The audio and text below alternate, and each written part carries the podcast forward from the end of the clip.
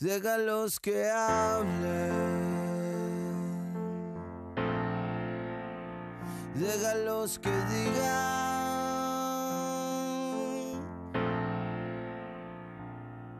Que cuestionen mi intelecto. Yo sé que todo esto es lo perfecto. Déjalos que hablen. Tres panas con pasión por la historia y las discusiones de actualidad se convencieron de que tenían que sacar sus conversaciones de las barras. Esto es Plan de Contingencia. Dale oído.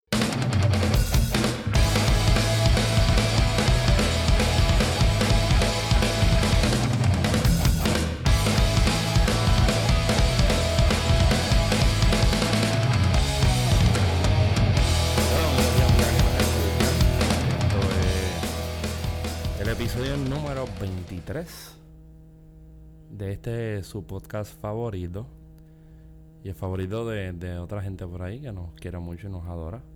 Gracias a todos por escucharnos. Este, el apoyo ha sido bastante chévere. De nuevo, repito, yo he dicho esto mil veces, jamás en mi vida imaginé que íbamos a recibir el apoyo de todos ustedes que aparentemente nos quieren mucho y nos escuchan, así que Está bien cabrón. sigan dándole oído. Y pues ese que escucharon es Esteban Gómez, Huepa. Tipo tipo peculiar, ¿no? Tipo bien comprometido con un montón de cosas. Comprometido con el ideal de la estadidad. Sí, está bien. Y pues como ustedes saben, ya ustedes nos conocen. Y pues, yo sé que esto no es importante, pero lo sabemos. Y nos encontramos con la compañía de Warionex Padilla. Bueno, aquí estamos, gente. Buenos días, buenas tardes, buenas, Buenas noches. noches. A esa gente que nos está escuchando en los Estados Unidos. Faltan 51 Rusia. días para la estadidad. ¿De cuándo, de cuándo acá? 52 días. 51, 51 días, 51. papi, el número mágico. Está apretado eso, ¿viste? Sí. Está bien apretado. Mira, ¿escuchaste la tiradera anual? Así yo no quería hablar de eso empezando, loco. Bueno, Empezando. podemos darle un poquito de profundidad a eso, qué sé yo. Ah, no, porque la tiradera no tiene profundidad, una porquería. Ah, ¿Tú lo escuchaste, Wario? Eh, no, pero vi una discusión muy interesante Sí. que de una feminista que estaba pidiéndole a los Oh, grupos diablo, feministas loco, empezaste por ahí. que reaccionaran inmediatamente, Sí. Se está exigiendo. exigiéndole que reaccionaran inmediatamente, eh, que quería explicaciones, que por qué no se solidarizaron con la taína, que, que- que- qué clase de feministas eran, que... No sé, era una crítica como que bien... Vacía.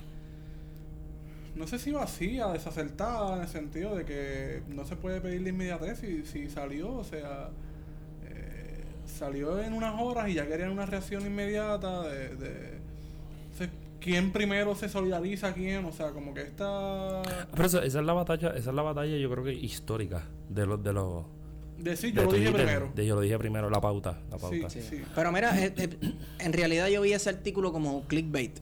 Eh, Anuel este, despotrica o qué sé yo qué rayo contra la taína y las feministas no hacen nada. ¿Qué es eso? ¿Sabes? Sí. El, el- primero que todo, hay un grupo cohesivo y, y cuyo nombre está registrado, ¿verdad? Como copyright en el gobierno que se llama Las Feministas. Trademark. un trademark. Cojan, ¿verdad? Trademark, cojanlo ahí, se lo regalamos. Este, y de momento, la cosa es que pum, desde cuando- nacional. Sí, sí, no, exacto. Lo- lo- los clips, eh, los likes. eh, pero Ajá. entonces cuando pasan cosas, cosas eh, por ejemplo, los feminicidios, la violencia doméstica, hay una, una ola rampante de feminicidio, de violencia doméstica, no se le consulta para nada a las feministas, No, que y- son la voz que están, la voz cantante de esto. Y me voy, y me voy por, la li- por esa misma línea, Wario, que la prensa no cubre el, as- el, el, el suceso más allá de decir lo que sucedió. ¿Sabes? Pues mataron a otra mujer más. Sí, exacto. Y, y no hay una problematización de, de, de este mal social que nos está comiendo diariamente. Mire que el trabajo político que hacen las feministas no es de representación. No, O sea, eh, lo que hacen los colectivos no es un trabajo político para representar a alguien. no, a todas luces es un trabajo de defensa. Claro. Defensa y en, en última instancia podríamos hablar de algo parecido a la, a la concientización. Sí. Pero Any- Anyway, este, mira, vamos a volver a la canción. Eh, fue un fracaso lirical. Como todo lo que hace él, ¿no? Este, no, no, espérate, espérate, Tenki. No como todo lo que hace él, Anuel tiene unas canciones que a mí me gustan mucho. Porque están bien tripiosas. Vamos, yo no, yo cuando pongo una canción de Anuel no voy buscando un contenido eh, o algún tipo de profundidad en cuanto a él lo, lo que me está queriendo decir. Para mí eso es música como la de Ozuna, que es para vacilar y todo ese tipo de cosas. Cool. Una porquería. Pero algo que yo me encontré bien curioso es que un, un cantante, son pocos los cantantes que hace, hacen una pista, la producen, la graban ellos solos en su casa y ecualizan todo, etcétera. Y, y escriben la canción ellos solos y la tiran ellos solos. Eso es, eso es el punto 0001%, lo que significa que Anuel estaba rodeado de un montón de gente cuando él estaba haciendo esa canción. Y yo me imagino todo el mundo, ah, diablo, sí, eso está cabrón. Sí, sí, tíralo, tíralo, tíralo. Ah, sí, sí, sí, brutal. No, tú sabes, como que Eso- eh, toda esa gente tiene responsabilidad también en parte, porque Le- él, él es la cara de, de, lo- de- de esa canción, vamos, pero hay productores y escritores y un montón de cosas envueltas. Y parece que él está rodeado de yes men. Le aplica, le aplica lo de jugó como nunca y perdió como siempre. Sí, claro, claro. Esa es clásica. Y nada, eh, eh, ok, yo no quiero hablar de esto porque esto no es algo para mí súper trascendental, qué sé yo, pero la responsabilidad también la tienen igual las personas que lo rodeaban, los que lo ayudaron a escribir la canción, los que lo produjeron, los que grabaron, etcétera. También nadie, o sea, nadie, nadie de todas esas personas que yo siempre ando con unos corillos gigantescos le dijo, mira, No, que las cambia eso. se prestan para una cuestión eh, comercial, ¿no? De, de Sí, vender sí, sí, sí. ese producto que Sí, es pero, pero llegar cuando tú, sujetos. cuando tú dices eso, está cool, porque están construyendo una, una imagen, ¿verdad? De, de una persona. Pero cuando esa imagen se ve alterada o tiene que recurrir a, a deshumanizar personas, A los lugares comunes. De, de- está fácil de atacar a la gente, a los homosexuales, de, A la gente marginada, punto. a la gente marginada. La gente sí. marginada. o sea, porque la fácil. yo no vi, yo no, no la canción no la he escuchado, o sea, honestamente estoy opinando desde el total desconocimiento. Lo que Mis sí es, estudiantes dijeron que dura 8 minutos, así que dije, yo no tengo 8 minutos para perder el tiempo. no, yo lo que vi fue los chacho, fragmentos, fragmentos en Twitter vi. Como nueve, sí. nue- no, como nueve minutos y pico dura la tiradera de Héctor Fadel de la Don Omar que lo destruyó masivamente. Yo la escucho completa todo el tiempo. Pero está bien, pero pero cuando leí lo que lo que leí en Twitter, los fragmentos que pude rescatar en Twitter, me di cuenta de que estaba bien jodida la cosa. Y que hay que repensar cómo esta gente se convierte, llega al mainstream y qué es lo que proponen al mainstream, ¿me entiendes? Porque No es nada nuevo. Sí, segui- no, na- nuevo es la canción del, del disco de él, como abre. No hay nada nuevo, o sea. Pero si no hay si no hay nada nuevo, está cabrón tener que re- cuando tú no tienes lírica, porque tú no tienes lírica, loco. Tú tienes que recurrir a una a la, a la condición de salud o a la condición que también se convierte en la, en la condición material de una persona para burlarte de otra. Es, es algo bien triste. Sí. Porque, porque, qué sé yo, puedo pensar en, en, la- en, en aquellos eventos que se daban en los 2000 a mediados de la batalla de los gallos de Red Bull. Eh, No sé si lo han visto, pero por, por ahí en YouTube hay un montón de videos. Inclusive eso sucedió en Puerto Rico varias veces, donde había pie forzado para uno tirarse con el otro, ¿verdad? Obviamente rap, pero había, había una profundidad y un manejo del, del lenguaje bien distinto. O sea, aquí se tiraron por tirarse. Claro. Y se llevaron a quien se fuera a llevar enredado partiendo de la premisa de que son intocables. Y pues quedó claro que aquí no hay nadie prescindible- imprescindible. Claro. Entonces, este. Es que esto significa que estamos. Esto significa que estamos viviendo en un Puerto Rico tal vez un poco más intolerante a hablar, a que hablen de las personas y las maltraten de esa forma. O tal vez tú crees que los medios como que se tiraron de guirita también para coger, para tirarle su agüita. ahí. pero una cosa, yo creo que la sociedad también ha cambiado mucho y está más, mucho más consciente Claro. de estos temas y sabe que, o sea, lo que, lo que pueda sonar algo normal en el 2000, en el 2018 No lo debe es ser. impensable, o sea, no, no se puede hablar de eso, punto. Y, y debemos. Digo, pero también hay un poco de hipocresía. Porque el, el personaje de la taína no le restó. No le, no le restó a, la- a las circunstancias de su vida, ¿verdad? Este, pienso que por que- ahí es que lo quieren atarle, que no, porque ya era la que cogía la peseta, no te duermas, quieren Exacto, para mí, para mí eso no tiene nada que no ver con la, no que tiene ver. nada que ver ¿cómo es eso? ¿El qué? ¿Con qué? El culo mayonesa. Exacto. Eso es para la fanaticada que siempre te pide eso. Claro. Pero yo no, yo no creo que porque una mujer estuviera en traje de baño en un programa de televisión, obviamente la sexualizaban y hay un montón de cosas de esas que se pueden problematizar. Sí. Que se puede pro- problematizar, pero obviamente no, no estoy, no, no creo que eso sea justificación para nadie para llegar a, a- a- a emitir los comentarios que emitieron sobre ella por su condición de salud. Oye, la Y reacción. entonces, y entonces, y, y te suelto ahora Esteban, te dejo la línea. Eh, a mí lo que me sorprende es que es, es la taína.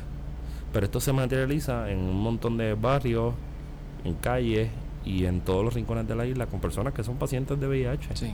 Este, por ejemplo, me viene a la mente el caso de Pedro Julio Serrano, que cada vez que pone algo que me llama la atención y lo veo, pues tiendo a abrir ese tweet para ver cuáles son los comentarios. Sí. Y siempre hay un comentario de pato, pato sidoso, pato VIH. Y, y yo no me gusta citarlo, ¿verdad? Porque es que está cabrón. Pero pero también tenemos que, que- que meternos en esas coyunturas y meternos en esos espacios y, y, y y hacer, hacer entender a la gente que esto no es algo para burlarse y que y que está cabrón, de verdad.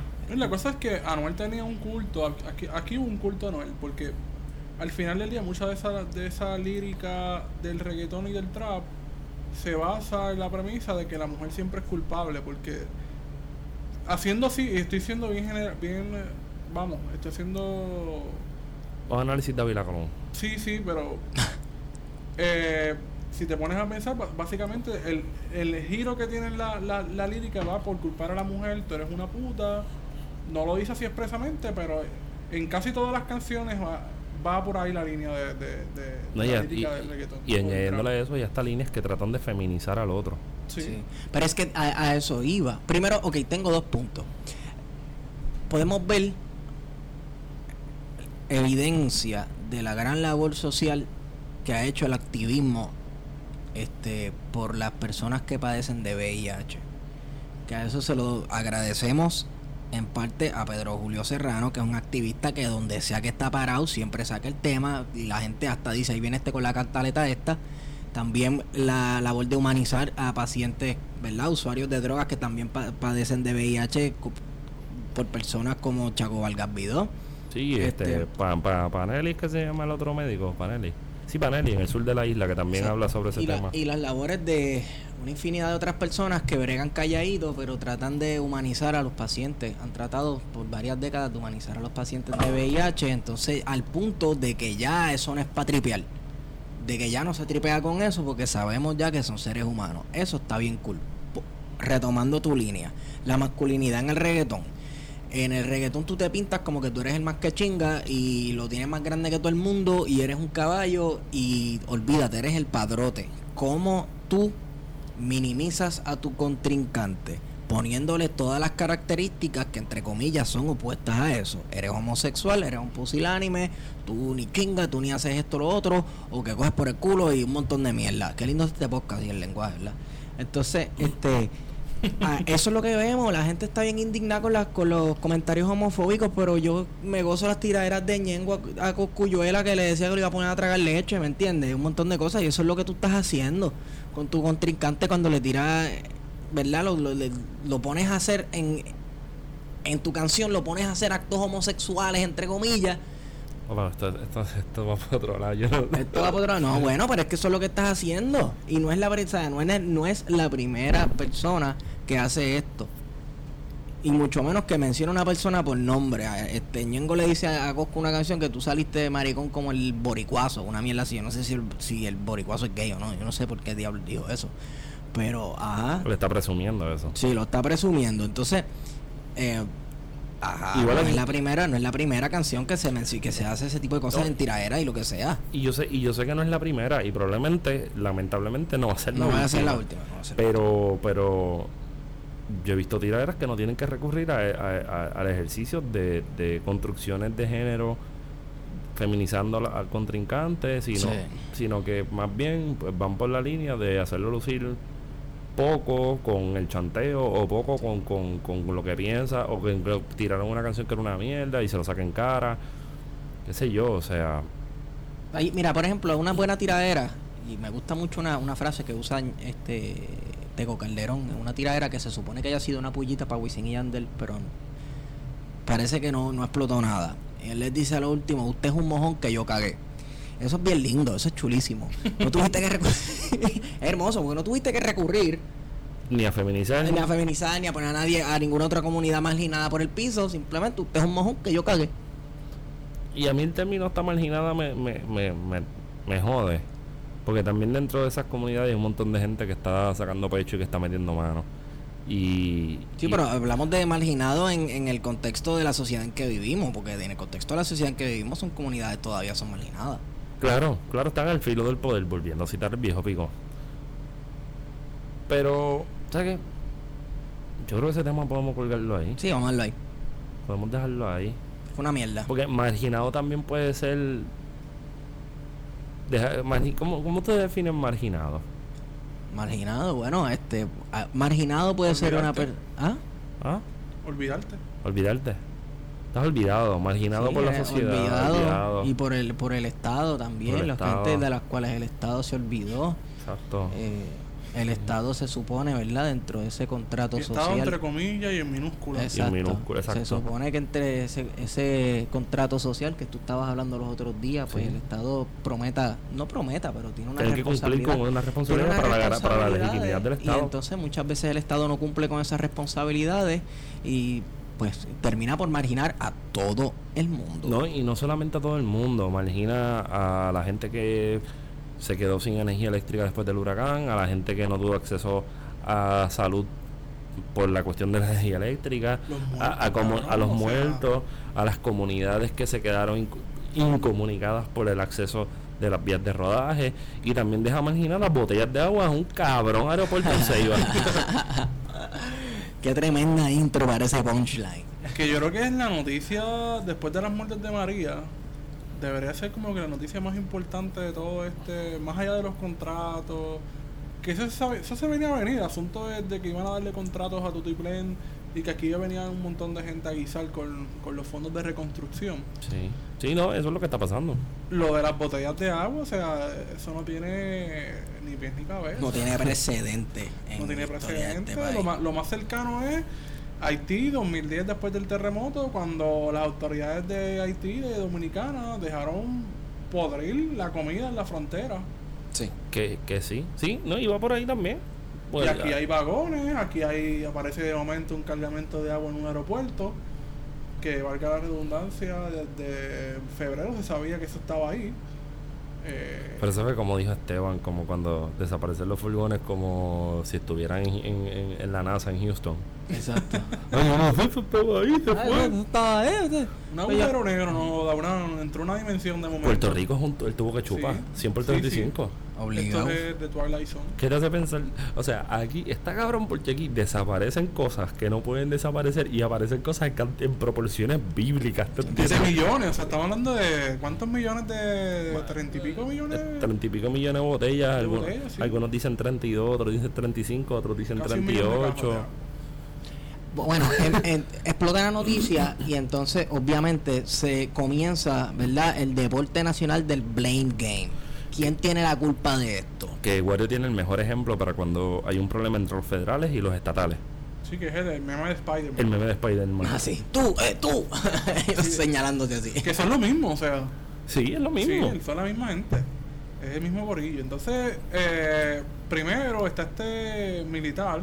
eh, O- yo creo que de Fura, de Fura. Yo creo que es de un policía, no pero sé. el piloto inicialmente del ejército que hace la, la denuncia, entiendo que desde febrero está haciendo la denuncia, los medios locales pues le picharon y pues se hace viral la noticia esta semana y obviamente pues viene este periodista estadounidense que es David Becknow otra vez y hace las debidas investigaciones, Esta vez, llamadas. no, esta, no pueden, esta vez no pueden decir que, que no se lo dijeron, ni que él le robó el guiso, ni nada, porque Y llegó. pues confirmó la noticia.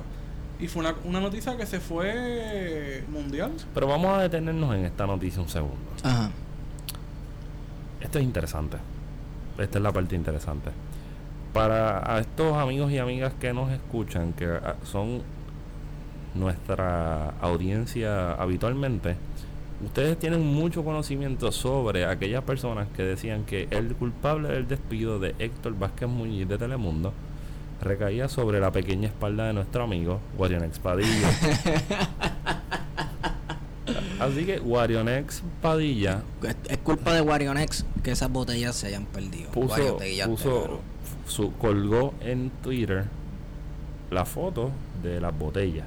Y Twitter hizo su trabajo y etiquetaron a David Beckham porque entonces esa es una cosa interesante que ahora la, gente se está identificando con David Beckham, o sea, una, una figura con la que el pueblo se está identificando, le están pidiendo a él, mira, investiga tal cosa, tú puedes ir al perfil de él y vas a ver un montón de reclamos de la gente, en Facebook o en Twitter, de la gente, mira, investiga tal cosa, investiga tal cosa, y yo creo que ese fenómeno no se da desde Luis Francisco Ojeda.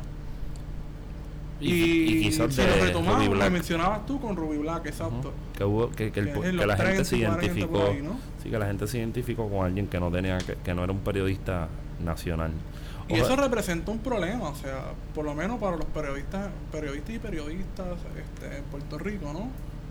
que yo creo que ahí es donde yo me quería detener porque hay, hay personas que en las redes sociales que han pensado que, que hay una cierta hay un cierto digamos voy a buscar las palabras correctas porque a mí me gusta hacer esta explicación bien de que puede ser que tengamos una agenda contra la prensa y la realidad es que no es así No, yo creo que nosotros estamos mirando en esas bisagras donde la ya dije bisagra suena bien posmo cabrón Tienes que bajarle, tienes que hablar en la rueda bichuela, El- por donde favor. único yo uso la palabra bisagra es cuando voy a la, a la fajetería.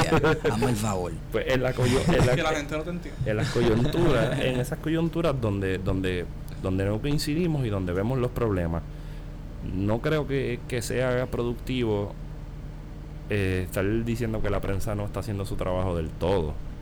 Pero sí está estableciendo qué es lo que nosotros debemos escuchar, de qué es lo que nosotros tenemos que discutir y qué no tenemos que discutir. Sí, sí. Porque para mí una noticia tan nefasta como esas millones de botellas de agua nunca pudo haber sido opacada por el caso de Abel Nazario, que ya mismo lo discutiremos un poco. Sí. O por ejemplo, porque, porque es pertinente hoy, en 2018, en, en septiembre, tú hacer un cabrón viaje a Colombia para entrevistar a Popeye. Sí, el, el- el- O sea, yo me lo pregunto porque honesta... O sea, Esa es el mano, yo el iría- mano derecha de, de Pablo Escobar, O ¿verdad? sea, mira, yo iría a Colombia a hablar sobre la guerrilla, sobre el problema, el pro- el proceso de paz. el proceso de paz, Eso está bien salvaje. los mano. paramilitares y los falsos positivos de Álvaro Uribe. Ajá. Iría a hablar de los asesinatos de líderes sociales que están ocurriendo en, en, en Colombia, que ya suman sobre 5.000 personas en menos de 3 años, que los está matando a la derecha. ujú. Pero hablar de Popeye, o sea, porque hay una serie de televisión o algo así, eso es periodismo, o sea, enviar a Normando Valentín, por ejemplo.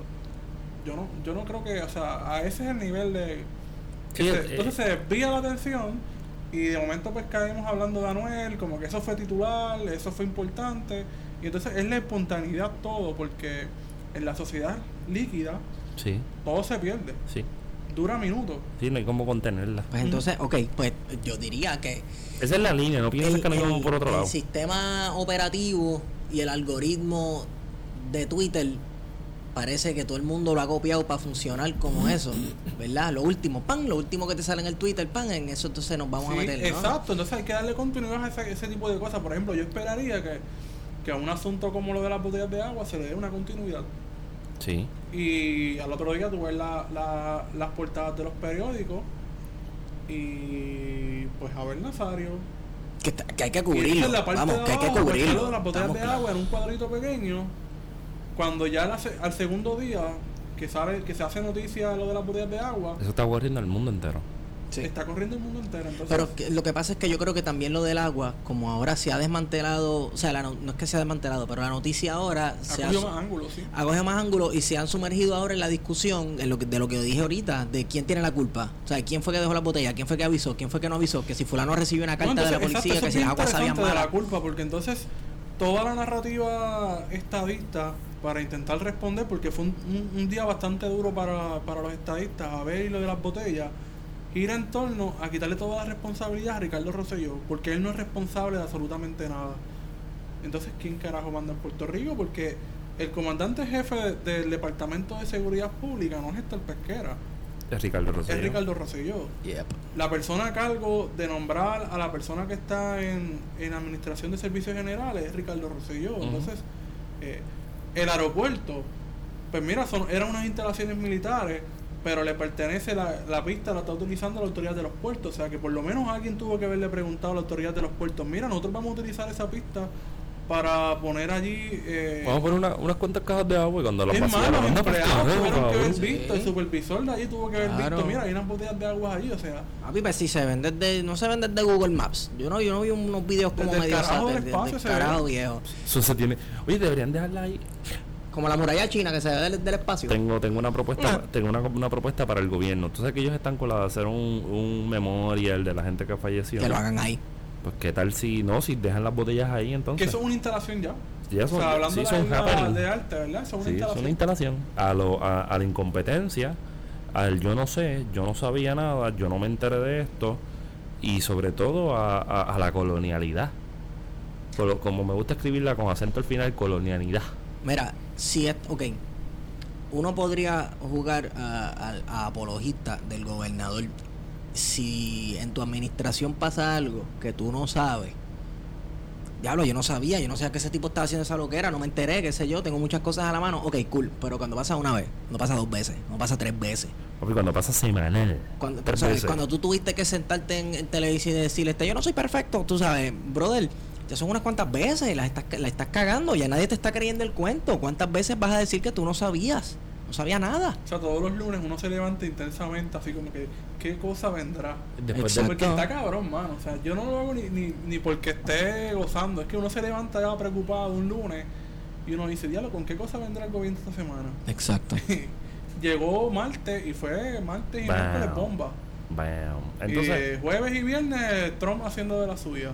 Sí, una semana bien difícil para el estadoísmo puertorriqueño. Sí, sí, no. Entonces, Yo creo que estamos más cerca que nunca. sí, la estadía está ahí al Lo lado. mejor está por venir. Súper, Sí. súper, me imagino. Sí, ¿Cuál, es, ¿Cuál es el. um, eh, a, a Hawái? Hawái es el estado 50. Ah, ok. El cin- 50, papi. sí, el ¿Qué 50. cosa? To- Todavía por ahí hay propaganda del Estado 48. ¿Verdad? Sí. Yo he visto, yo he visto, es bien es chulísima, es interesante. Sí, pero Hawái, si es el 50 que es Hawái. El El 50, 50, ¿Y el 50 de todos que queda? Hawái. Ajá, pero ese es el qué? El 50. Pero. Pero de todos, ¿cuál es? Muchachos, pues el 50. El Siempre, 50, pero entonces está el, pero está el primero y está el 50. Si el primero está. Ah, el- pero el primero no me pregunto, porque yo sé que fueron las 13 colonias, pero. pero ¿cuál es, el, Hawái- cin- ¿cuál es el 50? Hawái. Hawái. No, ¿Cuál es? No es Alaska. Hawái. el último. El último y el último. El último. es que, es- mira, ¿El qué? Esta cuestión, ya, ya ese modelo de tú expandir tu influencia internacional eh, cogiendo territorio y ex- expandiendo tu frontera física. Eso solamente funciona en Fortnite. Eso, eso funciona ahora, exacto, en Fortnite, ya eso caducó. Ya la- las naciones no se expanden de esa forma. Puerto Rico no lo van a hacer Estado. Bueno, a Estados Unidos está teniendo problemas con su proceso electoral porque lo hackearon desde Rusia. O sea, no tuvieron ni siquiera. Oye, que- pero pensando que lo que, lo que está diciendo eh, Esteban, eh, ¿sabes que Roselló padre, Papadoc, que se fue en un viaje internacional hace un tiempo, fue a Rusia, Se tiró fotos con. se retrató en la tumba de Stalin. Stalin, de Lenin, y fue a China y se retrató en el monumento a Mao. Y estuvo en, en Vietnam Y también. yo estuvo en Vietnam con Ho Chi Minh, es Ho Chi cierto. Minh, es verdad. En la ciudad de Ho Chi Minh. Sí, Se llama así mismo. Sí, yo lo sé. Eh, presentó un caso en la OEA, eh, en el Comité Intera- Interamericano de Derechos Humanos, y le respondió el Departamento de Estado hoy. Y resulta que el Departamento de Estado planteaba la idea de que Puerto Rico tenía un autogobierno y que por tal razón no tenían que responderle. Pero me pareció interesante que Roselló Padre haya recurrido a, una, a un organismo que todo el mundo reconoce, y estaba escuchando la discusión en el programa de Ávila Colón, que todo el mundo reconoce que es un organismo proamericano. Y que el Departamento de Estado saliera a hacer la defensa ultranza de que, mira, Puerto Rico tiene su autogobierno, Puerto Rico logró. er- Era exactamente el mito del 50 cuando se le pide al, al plenario de la Asamblea de Organizaciones de Naciones Unidas que separaran a Puerto Rico de la lista de colonias y que le incluyeran como una, o sea, que Puerto Rico ya había superado esa etapa Sí. y habría un nuevo paradigma eh, en aquel momento y que parece que Rosselló quería forzar esa discusión en ese, en ese organismo, en ese organismo internacional. Así que más o menos por ahí va lo que estabas mencionando, que las Sí. naciones no, o sea, que Estados Unidos no se expande o sea, de la forma tradicional, sino Sí, que ya no. Es que yo creo que, bueno, que por eso a mucha gente le impresionó la movida de Rusia. Cuando quiso hacer una movida expansionista allá en Crimea. Lo que pasa es que son- ya es una cuestión geográfica que ellos entienden que es un punto importante estratégico desde la época de los zares. Pero Estados Unidos ya tiene el Caribe mangado. Ya el, el canal de Panamá ellos hicieron lo que tenían que hacer. Así que no creo que tengan un interés de expandir la Oye, frontera físicamente. El que no lo tiene mangado es Abel. Ah, no, a ver, lo tienen mangado. Lo tiene Lo mangado. tienen mangado. Yo, yo, yo no sé qué fue lo que pasó ahí. Supuestamente chanchulló con el Departamento del Trabajo Federal. Pero lo interesante es que yo no me quiero meter en eso específicamente, en los méritos del caso. Porque no soy abogado. Y no me interesa. No, y hay que reconocer que si no somos abogados, pues, Sí, no, nosotros no nos metemos en esas discusiones. metodología. Pero interesante es cómo siguen apareciendo personajes del espectro político estadista en posibles actos de corrupción contra el gobierno federal. Sí. Eso es lo interesante.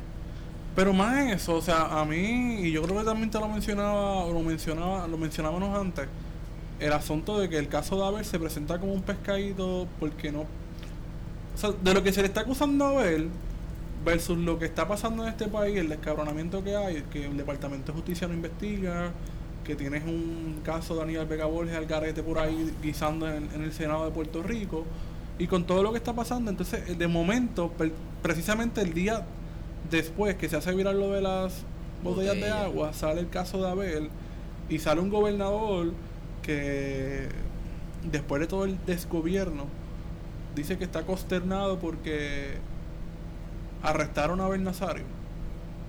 Y entonces los federales dicen no, que no nos vamos a permitir nada, ningún acto de corrupción a, a- a- a un funcionario público.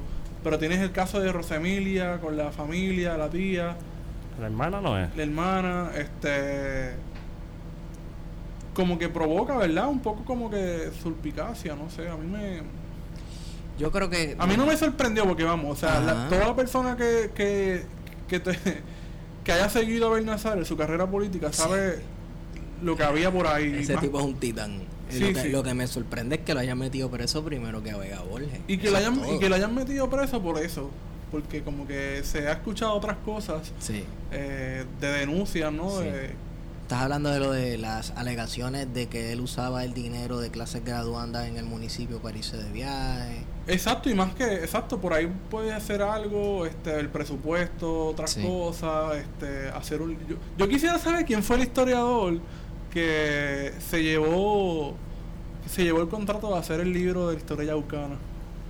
¿No sabes quién fue? No. No, no sería Baral. Diablo, loco. Pero el libro salía en ciento y pico mil Dos pesos. tomos. Dos tomos. Ay, ay, Full color, una cosa bien cabrona. brilloso, carpetadura. No, no es carpeta dura, pero las es de esta... Es una edición bastante cara, que los dos tomos tienen que estar como en 100 dólares más o menos. Eh, quisiera saber quién, quién fue el, el- el- el historiador de, de- de eso. Pero sí, ese es el caso de, de, de, de Abel. de Abel. Abel, este, me encantó, me encantó, me encantó. El video del documental que grabaron, bueno, el especial de noticias que grabaron, este, con una entrevista que él decía, aquí viene la gente a pedirme cosas y no salen de aquí sin que yo les haya resuelto. Sí, porque ese es el típico alcalde populista. Sí, es un populismo y populismo bien interesante que no es el único que él no es el único que lo hace, pero así es que así es que la gente categoriza un buen alcalde. Claro, y eso es bien típico también de, de, de lo que es el sistema de cacicazgo en Sí, Puerto Rico y sí, en sí. Latinoamérica y España. Sí. O sea, de este funcionario electo que le responde a la ciudadanía que tiene un contacto, un contacto físico constante eh, que te recibe en la oficina, ¿qué tú necesitas? Y te da rápido. Bueno, eso es la característica del caudillo del municipio. Caudillo. Pero que, espera, el esa- cacique, la figura del caudillo es, es, es- qué sé yo, mano, no desaparece. De es como O'Neill, o sea, mano, O'Neill hizo lo que, lo, lo que hizo. Y si la gente pudiera seguir y hubiese una elección, no hubiesen.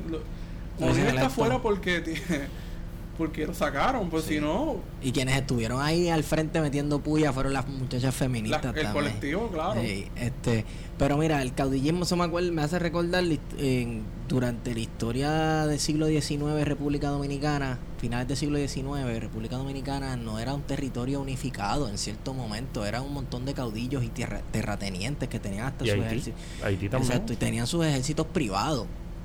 Todo ese tipo de cosas. Entonces ese modelo tú lo ves multiplicado a través del Caribe y en, y en Latinoamérica.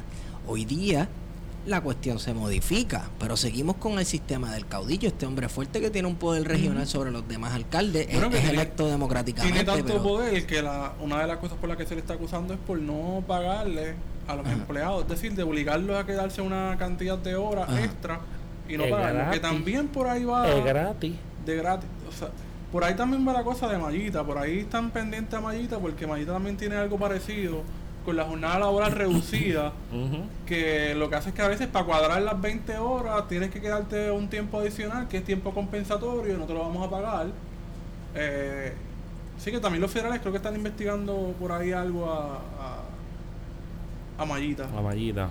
que es más o menos lo mismo. Entonces, no sé, está... Pero entonces sale, sale gente como los Davila Colón de la vida, acompañado por, por la pandilla de pitufos que se sienta Estaba con con él. Alan Mascavich. Sí, con Maccabish. Y entonces se sientan en la pandilla, de- la pandilla de pitufos se sientan a, a, a discutir la actualidad y, y, y empiezan a plantear que eso no es nada, peor fue Aníbal. O eso no es No, pero nada. entonces lo interesante de eso de Aníbal que lo traes es que cogen el relato de Aníbal, después que ellos, ellos siempre han dicho, no, que Aníbal es un criminal y qué sé yo qué, lo están virando al revés porque están utilizando de que Aníbal salió no culpable para utilizar exactamente el mismo caso de Aníbal Para decir que este no va a salir culpable. para decir que este no va a salir no culpable. Y Y, que es que- una persecución. Una persecución política. O sea que los federales tienen una conspiración que ha durado más de 10 años, que empezó con Aníbal, vamos a trampear a Aníbal, sale no culpable, y ese mismo precedente lo usamos para entonces meter preso a los PNP. Entonces, ese, Sí, ese sí. relato de que nos están persiguiendo no solamente a los independentistas, porque esto es una cosa tan loca que es que no tiene. esto no tiene explicación. Los estadistas plantean que nos están persiguiendo los, el 1% y la prensa. y la prensa, y que ahora también no solamente los independentistas y la prensa los persiguen, sino que también los federales Sí. de la nación a la que se quieren unir. Eso está- Increíble. Eso es como, no sé, ellos, eh, hay una... hac- Hacer el papel de víctima. A ellos les queda bien. Bueno, y les hay gente queda que se bien, lo cree. pero hay gente, exacto, hay gente Oye, que se lo cree, saludito a Willow, funciona. se me olvidó. ¿Saludito a quién? A Willow. A. Ah, Willow. Enemiguela. Willow Enemigo era así. Que te dijo que te Ramos. pones una, eh, pones una foto fake y qué sé yo qué diablo y, y voilà. Igual. Y me encantó tu, tu, tu, tu contestación. Váyase al carajo. Y yo sé, de mierda. exacto, váyase al carajo, yankees de mierda. yo sé, a la que lo leí supe la referencia Pero, automáticamente. pero mira, eso que, mira eso que interesante. Cuestionan todo lo que sale que afecte la credibilidad del gobernador o el PNP o la estadidad. Y están dispuestos a atacar a los federales por salvar la credibilidad del gobierno, que no tiene, del gobernador. Hace tiempo que no hablamos de esto, pero esto es disciplina de partido, esto es Sí. centralismo democrático, esto es estalinismo puro. Sí, O sea, no sé, no sé. Padre, sí, decir, o sea, está bien loco decir que los federales te están persiguiendo. Vamos, ¿de qué, ¿de qué otra cosa más se van a apropiar los PNP del discurso del independentismo? Vamos, que el independentismo sí ha sido comprobado que ha sido perseguido históricamente. Hoy estuve chequeando las carpetas, by the way, un montón de cosas bien interesantes. está bien pompeado con eso. súper pompeado. Este, pedí la, bueno, pedí par de carpetas ahí de par de personajes bien interesantes. Anyway, la el PNP y el anexionismo ya no solamente se apropió del, del lenguaje eh, del independentismo, sino de las narrativas. Sí. Está cogiendo una historia, esto- eso es cultural appropriation. Está cogiendo unas historias y las está haciendo de ellos. Esta cuestión de la persecución, ¿sabes que ha sido el, el discurso histórico del independentismo? Porque ha sido de la realidad la histórica, realidad. ha sido de la No realidad es que, histórica no es que el independentismo quiera victimizarse, es que ha sido la historia. Y todavía. Y todavía. O sea, todavía tenemos siete compañeros y compañeras que están siendo procesados por el Departamento de Justicia por enfrentarse a las políticas neoliberales de este gobierno y de la Junta de Control Fiscal en la Universidad de Puerto Rico, mientras el mismo Departamento de Justicia mira para el carajo Sí. el descabronamiento que hay con los vagones, con los o sea, con la administración de esos suministros, con el agua, Pero con a- la corrupción. Pero fueron a patillas. Fueron a patilla, hicieron un show, pero se quedó en nada. Y hoy, y hoy están levantando un caso con que podría tener graves consecuencias contra cinco compañeros de siete compañeros de la- y compañeras de la Universidad de Puerto Rico. Ese gancho no lo vieron venir. Sí. Pero vamos, si el acceso a la justicia es un problema, donde Somoza se tiró en el Boxstern con un menor de edad, exceso de velocidad cuadrando con un Mercedes en la, en la Baldo, y no llegó la fiscalía a radicar cargo, ¿por qué tenemos gente que, los, que por meterse en una reunión le está aplicando todo el, aparato, el dispositivo vamos, represivo y- del Estado? Que hay gente que te va a decir, no, pero que yo no te den castor así, como si hubiese un manual, tú sabes, porque ahora Sí, sí. siempre sí. tiene que haber un manual de cómo tú actuar políticamente correcto. Lo oí en Twitter, lo oí en Twitter. Y yo te puedo dar par de handles de los que te dicen cómo hacer las cosas, pero no hacen nada, están escascándose las, las bolas y las Pero mira, es que estamos en un momento dado donde hay que enfrentar a, a- a las instituciones y lo que representan a todos.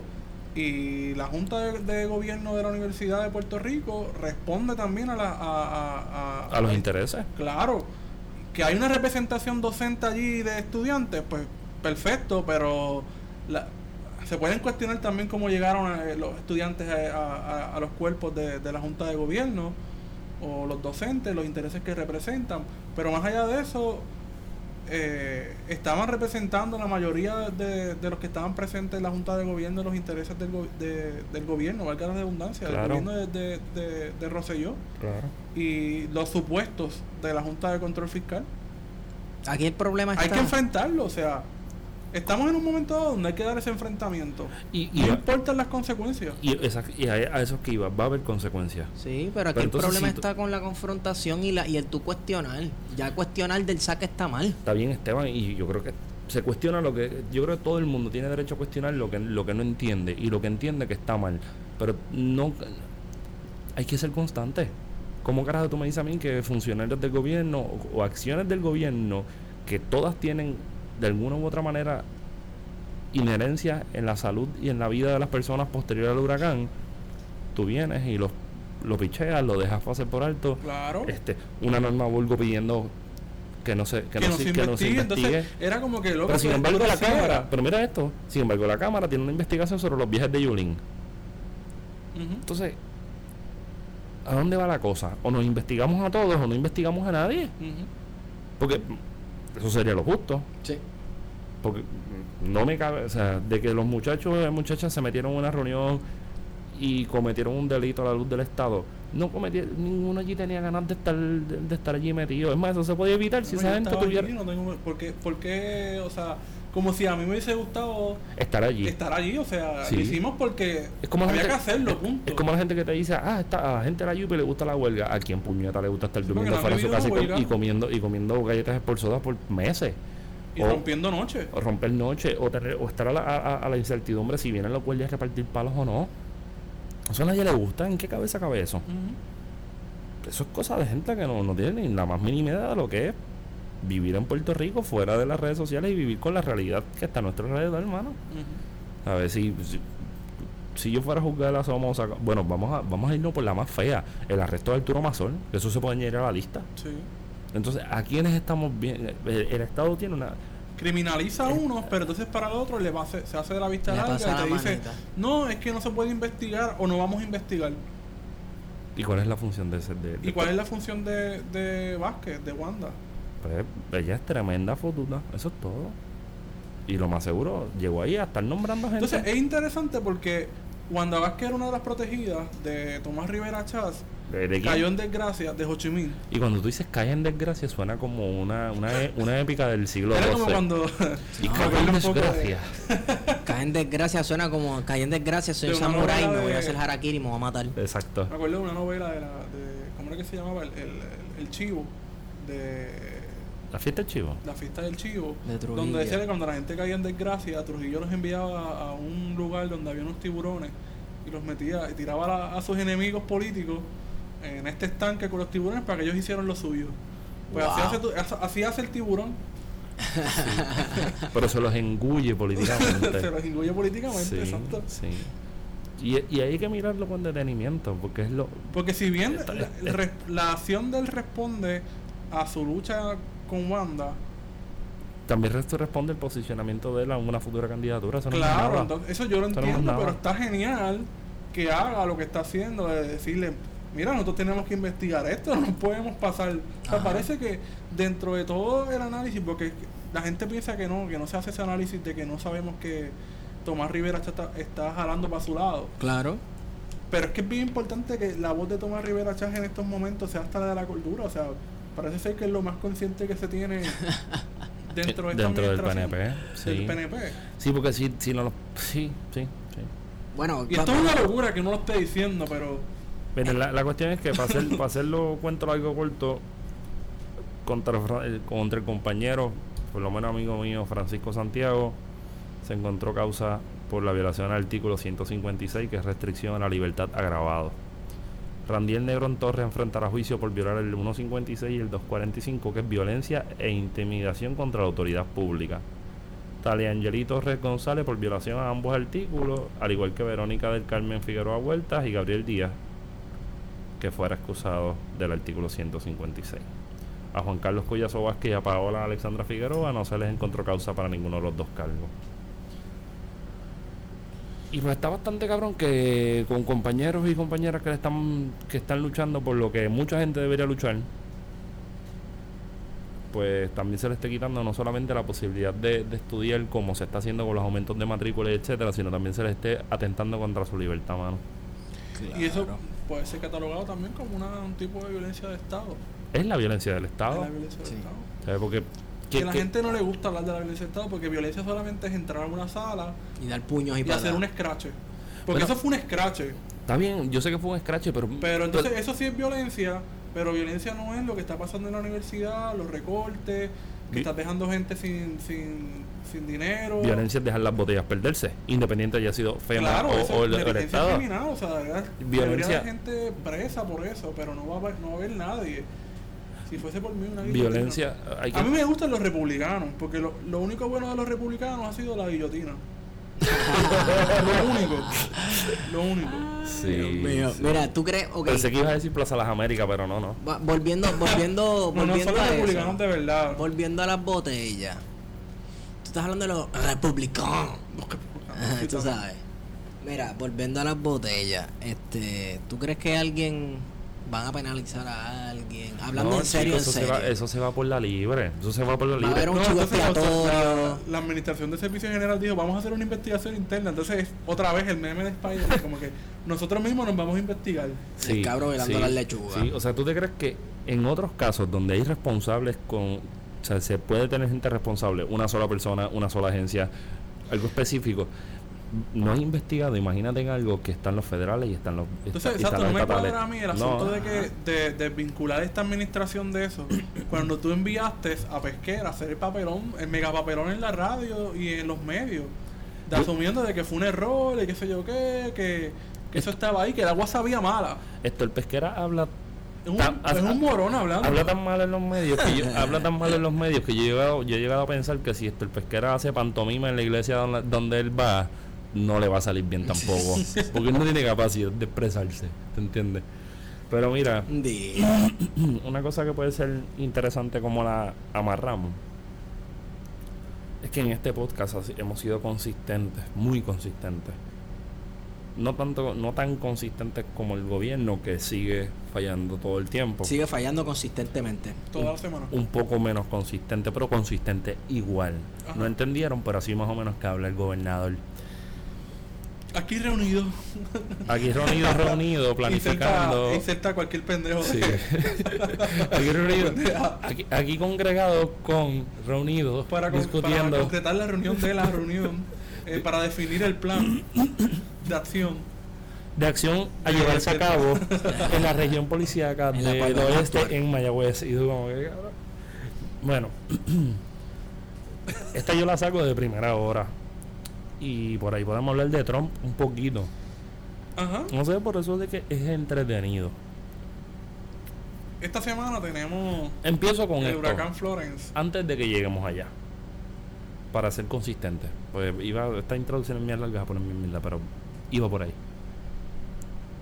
Quiero saludar al hermano de este podcast, Luis Javier Cintrón Gutiérrez, a alguien que nos está escuchando recientemente, a la estaca de la decencia en Río Piedra, el Borjas. Y ¿El Boje no está escuchando? Sí, el Borja Diablo, lo eso está es escuchando. vanguardia. eso es vanguardia. Nice. Vanguar- vanguardia de pueblo. Ahora bien, estos dos hombres una vez me, me iluminaron en tres shots de barrilito tres estrellas y me dijeron, Feto, la independencia la va a traer el PNP. Los PNP son los mejores independentistas. Cuánta sabiduría en cada una de esas palabras que salieron de la boca de esos dos hombres. Porque pues iba un huracán para las costas de las Carolinas en los Estados Unidos. Yo no sé cómo está eso por allá, no estoy pendiente. Eh, el huracán, yo, yo creo que eso va. Yo y creo que eso está tienen, por allí. miedo, tienen miedo, lo que tienen miedo es de las inundaciones. Ah, yo pensé que tenían miedo de ser Puerto Rico. No, no, no, no, de las inundaciones. Porque tú sabes que la costa este de los Estados Unidos, un montón de agua, hay áreas que tienen una baja elevación y eran re- er- áreas que eran pantanosas, etcétera. Eso siempre se inunda. Así que nuestra solidaridad con el Imperio Yankee, esperemos que, ¿verdad? Que- Nosotros no somos como ustedes. y que no, que, vamos, que no muera nadie. Lo por que la negligencia, respuesta que, no muera- que la federal respuesta sea- federal sea rápida. Sea mejor que Katrina. Y la, y la Sí. estatal también. María. Y que, y, ¿sabes? Y la estatal. Sí, porque la gente, que, la gente que está ahí no tiene nada que ver con lo que los dirige, ¿verdad? Todos los puertorriqueños, los estadounidenses, americanos, gringos, blancos, los negros, los jamaiquinos y todo el mundo y toda la vaina que vive allí, La biodiversidad. la biodiversidad, que se me cuiden. Y añadiéndole a eso, les quedó bien feito que no quisieran vaciar una, una cárcel estatal que estaba en, en el camino de- del, del huracán. ¿De Eso le- verdad? sí, eso le quedó bastante feo. ¿Era el gobierno o es privado? Porque allá le encanta privada, las cárceles sí. privadas. Ah, es eso, privada. de eso deberíamos tener un episodio un día sobre las cárceles privadas. Como centros de está bien trabajo. Feo, bien feo. Y hay unas uniones de, de guardias penales también que controlan elecciones, no controlan, pero son bien determinantes. Usualmente las de cárceles privadas son centros de trabajo forzoso. Sí. Sí, el Gulag. De la enmienda 13. American Gulag. Sí. Entonces, pensando un poco lo que... Tíramelo en ruso. American Gulag. Pensando un poco en eso de, de Trump, que Trump comienza para poder legitimar su, su sana administración, eh, utiliza a Puerto Rico como marco de referencia para decir, nosotros hicimos un good job Puerto Rico, Sí. un buen trabajo, y utiliza las muertes para decir, no, es que solamente ocurrieron 64 muertes. No, cuando yo me fui allí eso no había nada. Estaba súper bien allí. Cuando yo me fui, fue cuando yo me fui que entonces comenzó a morirse gente. Yo no sé Entonces, qué pasó ¿quién- allí. o sea, el papelón que hace Trump, porque Trump es de los que se sienta a cagar y empieza a escribir pendejaces. Yo lo hago también, pero no llego a ese nivel. Sí, no, todo- o sea, todo el mundo escribe desde Twitter cuando está cagando. Es la, Sí. mejor, es la mejor parte de la inspiración que. Se explica mucho. día. Pero Trump viene y comienza diciendo algo así como que todo estaba bien en Puerto Rico, a mí nunca me dijeron nada, eh, eso de las muertes es un invento y qué sé yo qué. Obviamente Trump tiene razón porque, en efecto, eso, eso fue lo que le dijeron a Trump. Pero Ay, ¿quién no le le dijeron dijo nada. eso a Trump? Pues claro, se lo dijo el gobernador. Claro. Sí, porque Ricardo Rosselló. O sea, toda la información que tiene Trump sobre Puerto Rico se lo tra- dos personas. ejerciendo la transparencia. Dos personas le dijeron eso. Primero, Ricardo Rosselló y la segunda se llama Jennifer González. Yes. Que Jennifer González vino en el avión presidencial Puesto pa- puesta para el selfie. puesta para el selfie hablándole mierda de Puerto Rico sin saberlo. O sea, esta gente no tenía idea de lo que estaba pasando en Puerto Rico y para colmo fueron a una comunidad en Guaynabo. De- Estaba todo bien. de los whitey whiteys. A repartir papel, a hacer papelones. Es cierto que ellos antes que el eh, que la, la servicio secreto y la bestia, la transportación y todo eso la setieron desde la hacienda. Allí en Guaynabo. No me, no me sorprendería. no, está bien. No era por saber. Pero la- las palabras de Trump, Probablemente. las, mucha, vi mucha gente, es cierto lo que tú dices, Wario, mucha gente indignada con las palabras de Trump, pero en este caso particular, la información que Trump tenía disponible era la que se estaba generando aquí al momento. Y las personas no que puedes- estaban dirigiendo esa comunicación era el Exacto, gobierno, era Ricardo exacto. Rosselló. A La gente del COE también. Entonces, ¿qué pasa? Está bien que tú, que el gobernador en ese momento no era tantísimo después del huracán. Ok, en ese momento estaba bien decir, no, mira, no tenemos la información completa. Yo no te puedo decir si la cosa aquí está bien o está mal. ¿Me entiendes? Hay un montón de lugares que ni siquiera hemos llegado. Cool. Pero el tú decir, no, papi, aquí está todo bien. Aquí murieron 16 gente nada más. Sí, no, no, todo, todo, todo está bien. Entonces, de- exacto, después fueron 16 personas, exacto. Y después dijeron a la semana, no, eran, son 64 y de- Exacto. después de ahí no quisieron reconocer más muertes. Exacto. Pero entonces es interesante que la respuesta de Trump haya motivado que la- hubiese un, conse- un consenso entre la mayoría de las personas de decir, "Pues mira, Trump está diciendo esto porque el gobernador fue el que le dio esta información. Eh, a partir de ahí, pues entonces ya la gente estaba un poco pues molesta. Entonces es curioso la respuesta de... Eh, Rosselló intenta sacar cara, le contesta unos tweets en inglés, pero entonces Jennifer González Ujú. hace un hilo en Twitter contestándole, pero en español. Increíble. Mira, eso se llama demagogia. sí, como para quedar bien con el, el electorado puertorriqueño, pero no le contesta en inglés, que es lo que tiene que haber hecho. Exacto. Exacto. Pero es que también. todo lo que ellos hacen, lo que los dos, lo que hicieron justo Pero- después del huracán fue demagogia. Y esto, demagogia. y, y añadiéndole a la respuesta, por ejemplo, la de Luis Geraldo Rivera Marín en los medios, en Canciller. CNN, el gran canciller de, de la nefasta colonia 51, Jennifer González, Ricardo Rosselló, cuando le preguntaban, y él decía, no, como que sí, se ha hecho, se- hemos recibido ayuda, pero es suficiente, no, hemos recibido ayuda, ¿eh? no.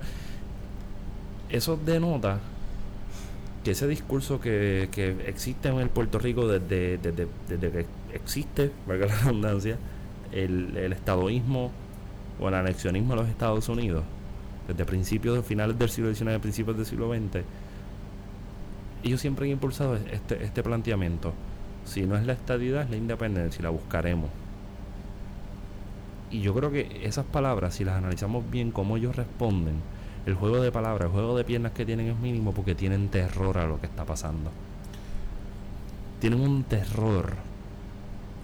Porque primero yo no creo que sean un partido estadista tanto como, como ellos lo vociferan a los cuatro vientos, sino lo que les encanta es la administración de la colonia y del presupuesto Sí. federal. Claro. Que ahí coincidimos con nuestra Educativo. compañera doña Miriam. Sí, sí, sí. Entonces está cabrón que una persona como Doña Miran, que es una republicana, tenga los clara. mejores discursos de justicia social dentro del PNP. Y esté clara. Estoy hablando de los banqueros, estoy hablando de lucha de clases. Sí. O sea, es- Increíble. está cabrón. O sea, tú, tú escuchas a Doña Miriam y tú dices, diablo, yo quisiera estar do- al lado de Doña Miriam, militar con Doña Miriam, ser tan crítico como Doña Miriam.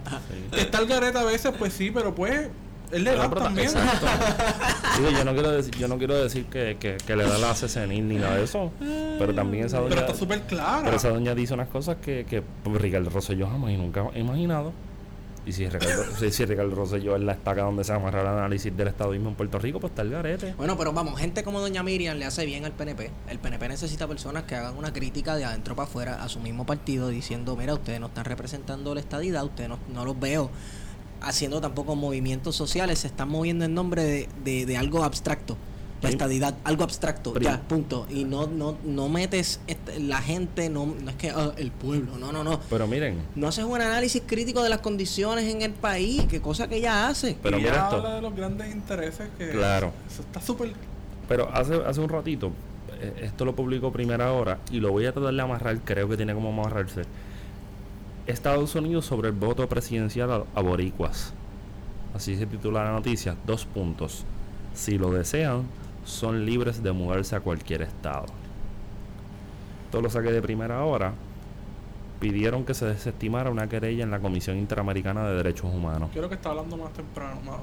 Para, sí. para el gobierno de Estados Unidos resolver la situación del voto presidencial de los boricuas, quienes aceptan son ciudadanos americanos, es sencillo. Si lo desean, los residentes de Puerto Rico, casi todos los Y cuales adivina son que se le acaba de ciudadanos. caer ahí. O sea, vamos a parar ahí. Se le acaba de caer todo la- el discurso del, del derecho, de que la estadidad es un Es un derecho, civil. es un derecho Sí. civil. Se le acaba de caer ahí. Sí. Sí. Dice, dice, casi todos los cuales, refiriéndose a los residentes de Puerto Rico, casi todos los, los cuales son ciudadanos de Estados Unidos.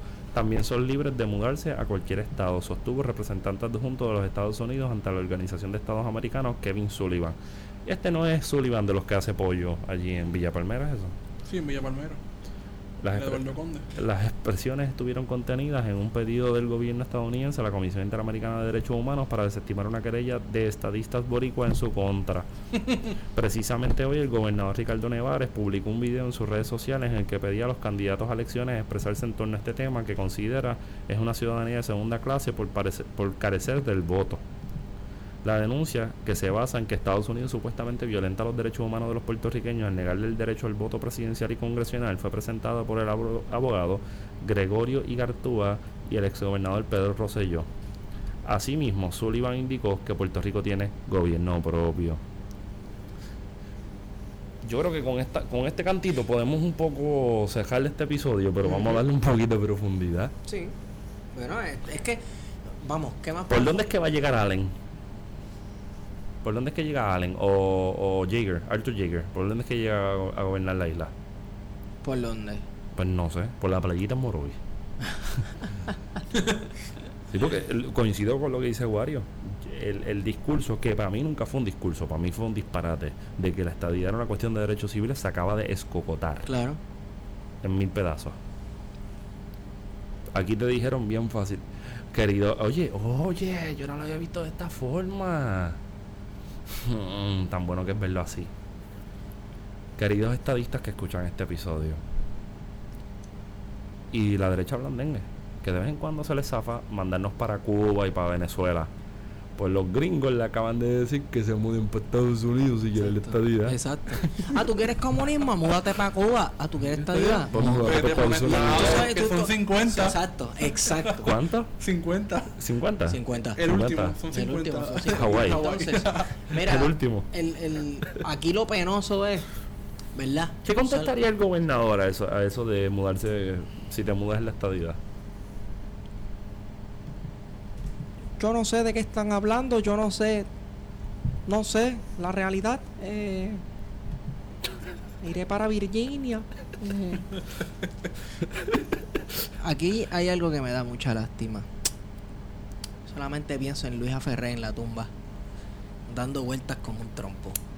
Porque le, porque le mataron el gallo en la funda. Vamos, recordemos que el Partido Nuevo, Nuevo Progresista es fundado con unos postulados de justicia social, según lo que Luis Ferré entendía que era justicia social en, en aquel momento. Lo que un era- rico pensaba que era justicia social. Exacto. Para poner las cosas. Claro, para poner las cosas en perspectiva. No, pero esta cuestión también de que la estadidad Sí, es un derecho. O sea, el propósito de Puerto Rico, la gran tarea. Sí, exacto. Vinculada al proyecto de Johnson. Sí, pues ya le dieron la gran De la respuesta sociedad americana. a toda esa propuesta de Luis Ferré y sobre la cual se funda el PNP. Se la acaban de barrer completamente. Pero ahora, ahora bien, y esa gente que nos escucha, para ser consecuente, para no, sulir- para no, nos- no, no lucir feo, esto no es un exceso de alegría en la cual vamos a decir que la independencia llega la semana que viene. No, No, esto es mucho más complejo. O sea, la gente piensa. La gente siempre quiere verlo en blanco y negro, bien, bien absoluto. sí. Y Puerto Rico es bastante complejo. Bueno, Puerto Rico va al camino de las Islas Vírgenes. O sea, que colonialidad permanente. Bueno, si no se organizan. Y si es más importante la tiradera de Anuel con Coscuyuela. Ven acá, ¿se supone que las colonias sean colonias de manera permanente? No, se supone que las colonias no existan. Vamos, pero dentro Porque de un eso sí es un derecho. Eso sí es un derecho. Ok, pero vamos, vamos, vamos, ok, ok, ok, ok. Pero estoy hablando dentro del, de un modelo de un país imperialista que tiene colonias. Bueno, se supone que no existe Pero no son colonias, son territorios. territorio. Porque recuerda que Estados Unidos no habla de colonia, habla de territorio. Ah, te Es colgó que, ahí. pero, pero es que, eh, ¿cuál es la finalidad? Bueno, la finalidad es el beneficio, de alguna manera, del imperio. En el caso de Puerto Hay un Rico, en, en el caso de Puerto Rico, el beneficio en algún momento fue la posición Sí, geopolítica sí, sí, pero- en el Caribe para la defensa del Bueno, y canal de ahora la economía, una economía dependiente de Estados Unidos, hay un mercado... Bueno, la función ahora mismo de Puerto Rico es pagar la deuda.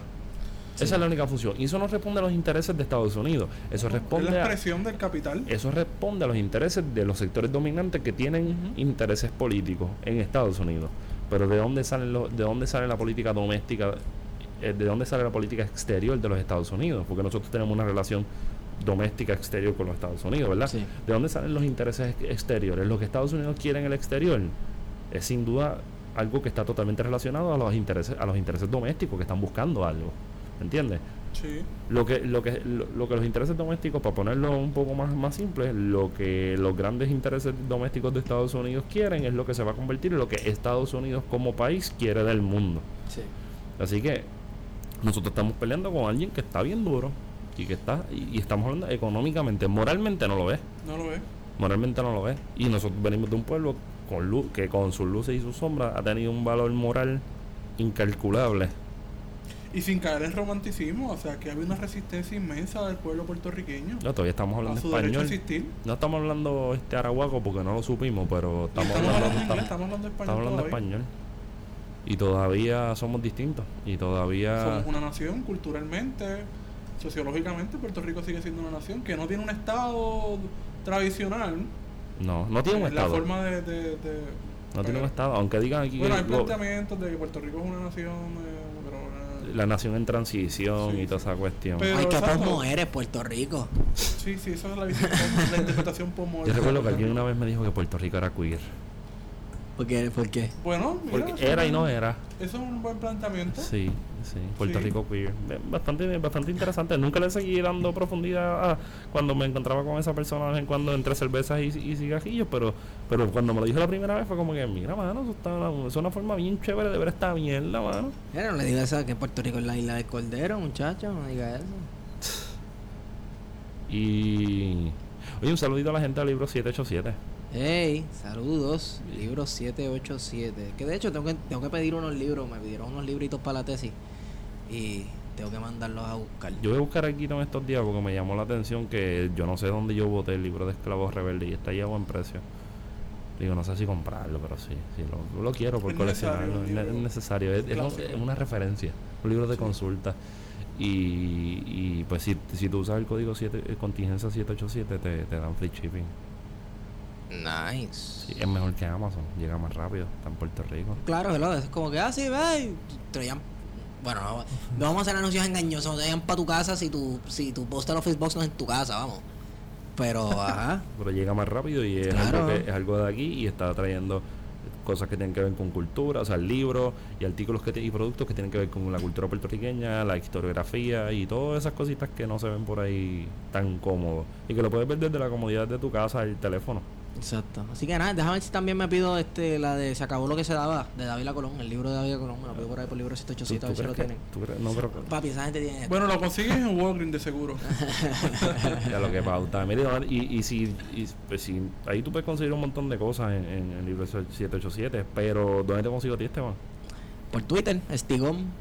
Y a ti, Guarito. Me sigues en Guario Candanga. Y a mí me pueden seguir en arroba VHTO. Aro- eso es feto. Feto. Y tengo un mensaje que decirle. Nada, tranquilo. Es un mensaje simple. Tengo un mensaje para ti. La próxima semana vamos a rezar los misterios dolorosos. Eh, son tres horas y media de grabación. este, pues si se siguen quedando esas dos horas, dale por ahí para abajo, nos fuimos. Que esto fue. Plan de contingencia.